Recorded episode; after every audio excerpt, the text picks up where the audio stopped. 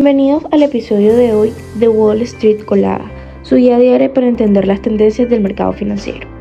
En este episodio vamos a explorar la preapertura del mercado de hoy, 18 de diciembre, así como algunas noticias económicas clave.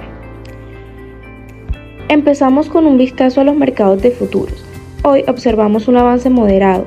Los futuros del Dow Jones suben un 0,2%, indicando un optimismo cauteloso entre los inversores. Por su parte, los futuros del SP500 también muestran un incremento del 0,2%, mientras que los del Nasdaq avanzan un 0,1%, sugiriendo una tendencia ligeramente positiva en el sector tecnológico. En el mercado del petróleo, caen un 0,6% cotizando a 71,34 dólares el barril. Ahora, algunas noticias económicas y financieras relevantes. La Reserva Federal mantiene los tipos de interés estables, pero se anticipan recortes para los próximos años. El mercado ha reaccionado positivamente a esta noticia. Además, Epic Games ha ganado un importante caso antimonopolio contra Google, lo que podría tener consecuencias significativas para el mercado de aplicaciones móviles.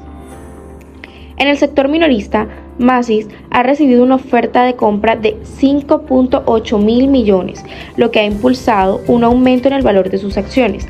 Y finalmente, Nippon Steel ha confirmado la adquisición de US Steel en una operación valorada en 14.1 mil millones de dólares, lo que ha generado un aumento significativo en las acciones de US Steel.